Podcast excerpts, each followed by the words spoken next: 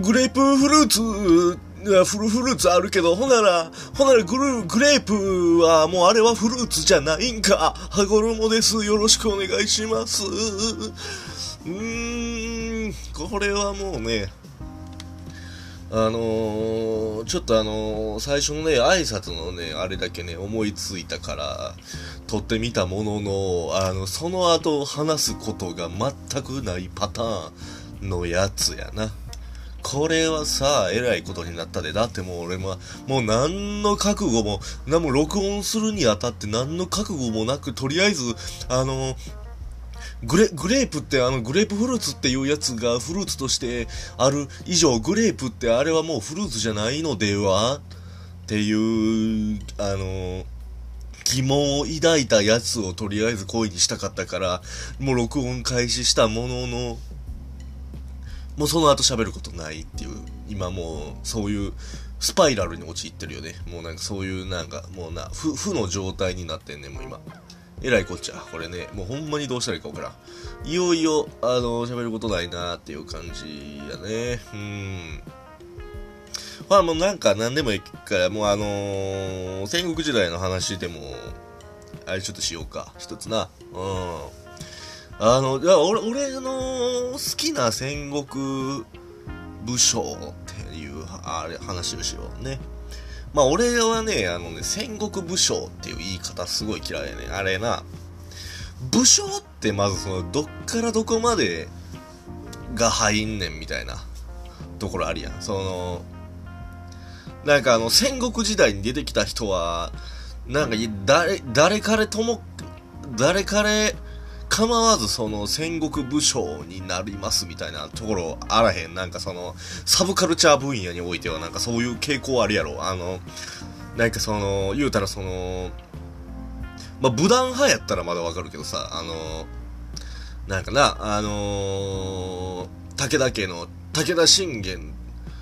まあ、そう、大名とか、まあ、そんなやとか、武田信玄とか、あの、あと武断派の、柴田勝家とか言ってわかるけど、あの、測量も入ってきよるやろあの、石田三成とか、まあ、マスター、真下長森とかさ、言うて入ってきて、もそれは、あの、部の将ではないよね、みたいなところはあるやん。んで、あの、もうあからさまに部の将で言われるんやったら、まあまあまあ戦国武将ですよね、みたいな、なるけど、部の将じゃない奴らを、戦国武将として扱っちゃったらもう、ちょっと違うよね。あの、戦国知将やったらわかるじゃないですか。あの、あの、知識の知って書いて、戦国知将、石田三成戦国知将です、とか言うて、測量でした、戦国知、あの、測量でした、とか言て、戦国知将です、って言って、えもあの、な、特にあの、戦国武将とかも、あの、有名どころを出し尽くしたそういうサブカルチャー的なものは、あの、有名どころ出し尽くした後はどこに手を伸ばすかって言ったら、あの、結局その、大名と、プラスの武士以外の身分の人たちを出しよるやろあのー、千の利休とかもそうやしさ、あのー、茶屋、茶屋四郎次郎っていう、あのー、な、あの、いや、商人とかな、なんかそ、そう、そういうのを出し、出しおるやろ。で、もうそうなったらもう、あ、そう、あと、お、お、お母さんとかな。有名な武将のおか、お母さんとかな、あの出しおるやろ。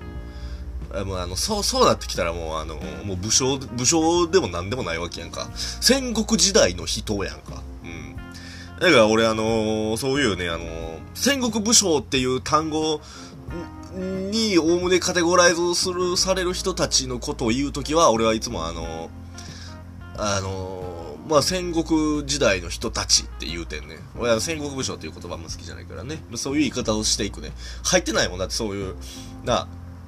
女系にとかさ、あの、受、受刑にかな？とかさ、あの、千の利休とか、真下長森とかは、そんなもう武将じゃないもんだって、まず。な。だからもう、だからもう戦国時代に生きる人ですっていう、まあそういう、くくくくりで、俺は結構説明することがあってな。うん。だから、あの、好きな戦国武将はって一番最初に言ったけど、これはあの、撤回するね。普通やったらな、俺はな。これは撤回して、あの、戦国好きな戦国時代に生きる人々は、何ですか？っていう言い方すんね。そうそうそう。ほんでやっとけば、あの、武将以外の人が言われた時も、あ武将以外の人の名前出された時も、だ、武将、武将いいじゃないですもんね、みたいになるやん。その、聞く側も、その、あの、な、あの、心構えができるやその、あ、この人戦国武将の、戦国武将って言わずに、あの、戦国に生きる人々って言うた、じゃあ、武将じゃなくて戦国に生きる人々全般的に何か出される可能性が高いな、って思うやろ。ほな、ほならもうそれで、あの、千利休ってバーンって言われた時に、え、ぶ、武将じゃないんですかって、あの、普通の人やったら、あの、狼狽するところを、もうそうやって、あの、戦国の、好きな戦国の人々はって言われた、そうで、は、は、戦国人々はっていうワードを出された側の、その、戦国、好きな戦国武将はって聞いた側のその人は、もう、もうあの、その、あ、千利休ね、みたいになるっていうね。これもうあの、思、思いやりの心やな。もうあの、日本、日本人の思いやりの心ね。うん。思いやり、思いやりの心やな。うん。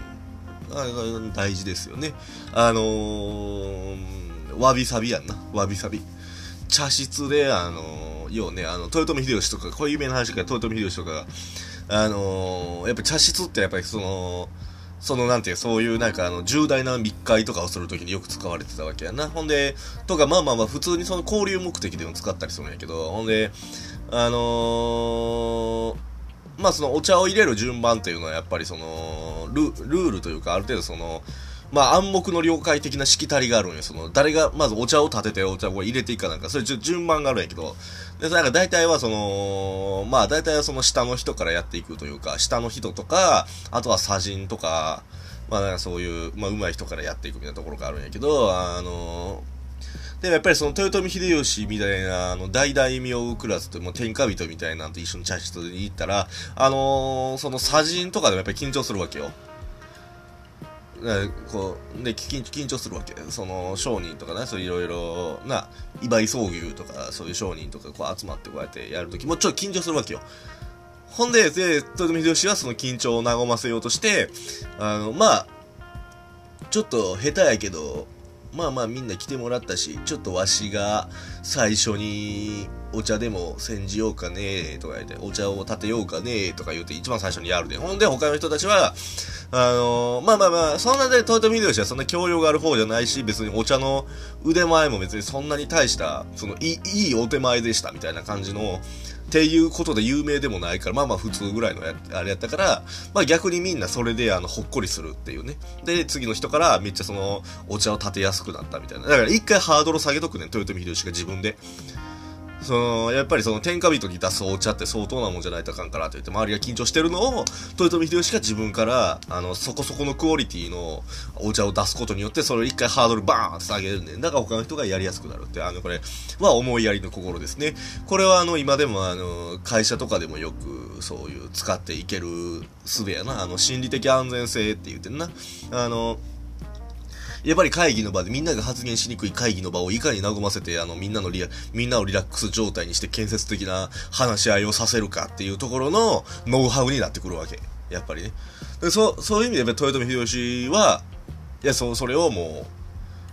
う、もう言うたらな、俺らがその現代社会、この会社において、あのー、内向的な日本人の性格が、まあ、あるけども、まあ、それに、あの、会社という組織がどう向き合っていくかっていうのが、取り沙汰される、このに、現代日本において、あのの、大事なノウハウっていうのを、もう、もう500年前、600年前の、500年前かな ?500 年前の豊臣秀吉はもうやってたっていう。ね。自分で、一番偉い人が自分でハードルを下げるっていうのはやっぱり大事やな。あの、やっぱウェルカム姿勢をやっぱ一番上の人。やっぱ、あの、下の人が頑張っても、結局一番上の人がずっとあの、やっぱそういうプレッシャーをかけ続けてたら、結局やっぱりそれはもう重圧として、その、新しい目にのしかかってくるから。ね。で、そね、そういう、そういう考えは大事やなとは思いますね。うん。そうそうそうそうそうそう。だからもうありですよね。まあ、豊臣秀吉。だから、豊臣秀吉はやっぱりそういう意味では、その、その人心掌握術に長けていたというのは、まあもう間違いではないん。かなというふうに思いますけどね。まあそういうエピソードが、豊臣秀吉今有名なエピソードとしていくつかそういう話がありますけどもね。うん。まあ、10分撮ったな。ほんで、まあまあ今日はこんこんなもんにしよっかな。で、あのー、俺の好きな戦国の人がいて誰なのかについては、うん、うん、引っ張ります。引っ張ります。秘密です。言いません。どっかで言うかもしれんけど、今この場では言いません。秘密にしておきます。考えてみてください、みんなで。じゃあねお疲れ様でした。失礼します。